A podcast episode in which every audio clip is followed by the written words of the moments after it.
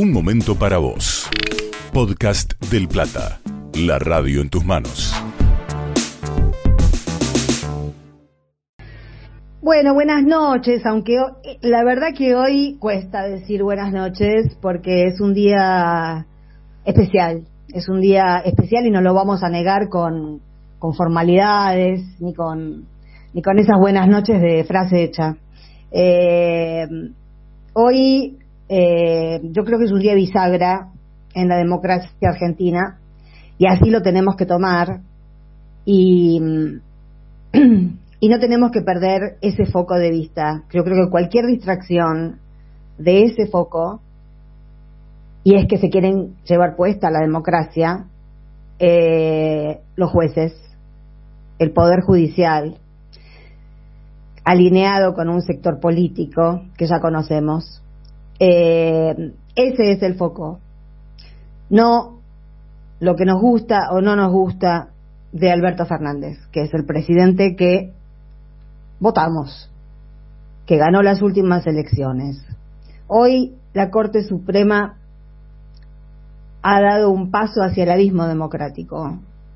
Eh, abandonó abandonó su lugar institucional y se alineó con un sector político, con un sector político y un sector social, porque además, para el fallo de hoy, escuchó a los padres organizados por la presencialidad, que son macristas, por supuesto, eh, y que en su mayoría, o casi en su totalidad, eh, mandan a sus hijos a colegios privados, y no escuchó a los varios colectivos que hay de padres que mandan a sus hijos a las escuelas públicas. De modo tal que la Corte Suprema de Justicia que tenemos en este momento a la democracia no le sirve más, no le sirve más. Y el gobierno deberá actuar en consecuencia. Eh, yo no, no sé exactamente cuál es la medida o qué medidas van a seguirle a esta decisión de la Corte, pero espero que haya la suficiente lucidez. Por lo pronto, la vicepresidenta eh, trazó un cuadro de situación que coincide con eh, visibilizar lo que pasó hoy con, eh, digamos, con ese fallo que lima la autoridad presidencial y que se contrapone a varios artículos de la Constitución Nacional que la Corte debe acatar y que es su base, es su, su razón de ser, es, su Biblia, debería serlo. Eh, y, y, bueno, Cristina les decía, la habrán leído, eh, además de informar sobre algún que otro atropello de la justicia porteña, contra el Senado de la Nación, es decir, que se vienen acumulando, eh, se viene acumulando, se viene dando, se, se, viene dando una forma de desestabilización por parte de la justicia porteña al gobierno nacional y a ese movimiento totalmente insalubre, totalmente ignominioso. Hoy se ha, esta tarde se ha sumado, por hoy al mediodía, este, la Corte Suprema de Justicia, que la verdad ya no tiene defensa posible. Ya, la verdad, tener esta Corte, uno se acuerda de la Corte menemista, eh, no sé cuál era peor, la verdad. Ahora, el tema es qué hace uno con lo que le hacen. El tema hasta donde nosotros podemos eh, eh, explayarnos hoy donde podemos colocarnos hoy precisamente es este, bucear en el lugar donde desde donde podemos mirar la escena y cómo actuar en consecuencia. Eh, yo hoy hacía un posteo en el que decía que había que ponerle, y lo sostengo, que creo que hay que ponerle épica a este momento, aunque en este día de confusión y de dolor, eh, a mí me llama mucho la atención que reaccionemos sin ver el, claramente el foco y que mm, arrecien las críticas contra Alberto Fernández. Alberto Fernández va a tener que escuchar algunas de esas críticas, porque en parte llegamos hasta acá porque hubo errores groseros hubo un año de una ministra de Justicia que servía para tomar el té y para nada más. Eh, pero ahora hay otro ministro de Justicia. Hay errores en comunicación muy graves, muy graves. Eh, hay concesiones a quienes ya se comportan como enemigos, sino como adversarios. Y no me refiero solamente a políticos, me refiero específicamente a medios de comunicación, a los que se les sigue dando pauta de nuestros impuestos. Eh, bueno, hay un montón de cosas, pero yo decía, hablaba de la épica, precisamente también dentro de una crítica al ministro de Transporte que asumió ayer, que dijo que había que desdramatizar un poco el tema de, las vías navegables, ¿no? Y yo pensaba, lo pensé ayer esto, confunde la épica de la recuperación de la soberanía con dramatismo. No, no, no, no estábamos viviendo una situación dramática, no había que desdramatizar eso había que leerlo como una épica que, bueno, si por algún motivo político o, económico o lo que fuere no se le podía dar cauce, había que dar explicaciones. Pero no hay que confundir dramatismo con épica. Es un momento dramático este, porque porque los enemigos son muchos y son muy poderosos, eh, son todos los poderes fácticos, eh, eso ya lo sabíamos, ganar las elecciones es apenas tener un pedacito del poder que existe en un país. Todo el resto siempre lo tuvo la derecha y lo sigue teniendo. Entonces tenemos que ser muy inteligentes con el pedacito de poder que nos queda. Y mm, Alberto Fernández, un presidente al que yo voté, eh, me gustará, no me gustará, me gustarán algunos de sus funcionarios, no me gustarán otros.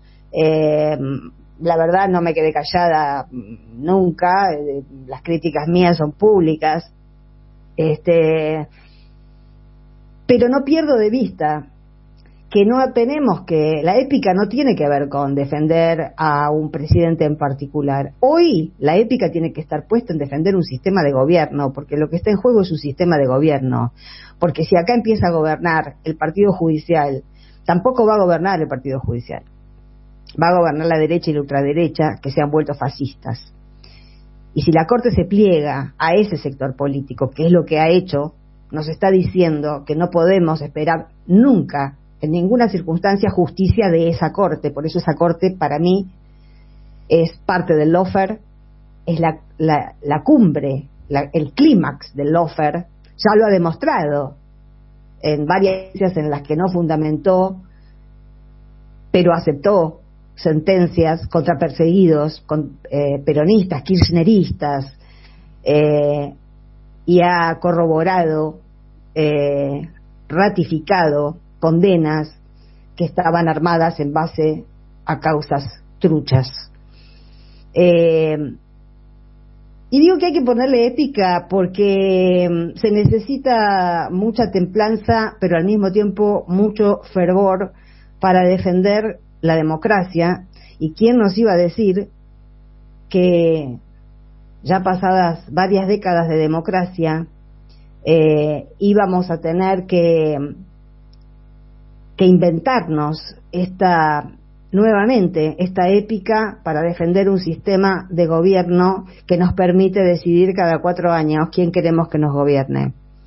Eh, no es Alberto Fernández el tema, el tema es poder elegir cada cuatro años a quien nos gobierne. Eh, esto obedece lo que pasó hoy a las lógicas de poder que se dirigen desde el extranjero y que en este programa venimos explicando diariamente. No está aislado. Eh, ya vamos a contar lo que pasó en España, ya vamos a contar eh, lo que opinó Zafaroni del fallo, pero es un momento para que no nos olvidemos que cada cual tendrá su referente.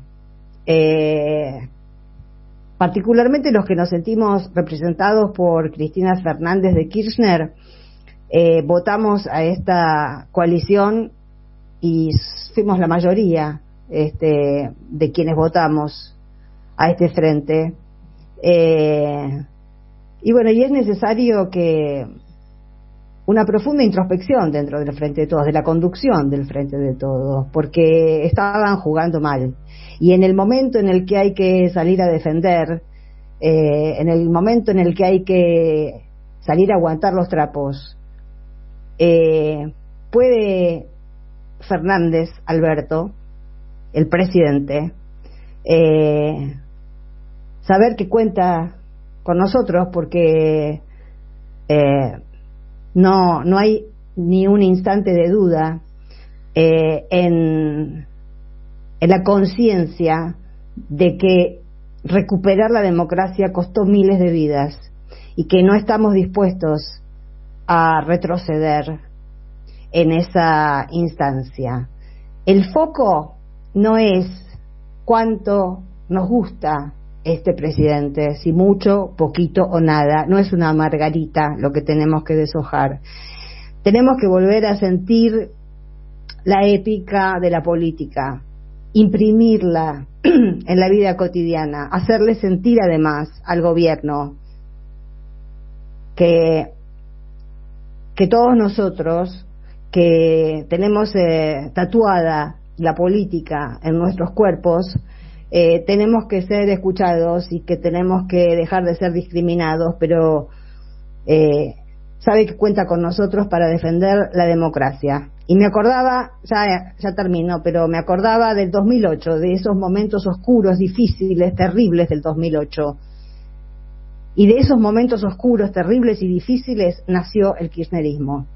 Eh, hay que revertir esta situación, hay que revertirla. Eh, hay que sobreponerse al desencanto, hay que volver a apostar por la democracia. Y ya llegará el momento en el que llegue a la primera magistratura alguien que nos satisfaga un poco más, tal vez. Pero en este momento no hay ni un margen de duda, ni un centímetro de duda. Hay que defender la democracia y al presidente que se llama Alberto Fernández. Podcast del Plata. Seguimos en este canal de Spotify y te esperamos en nuestras redes sociales. Del Plata, hay radio.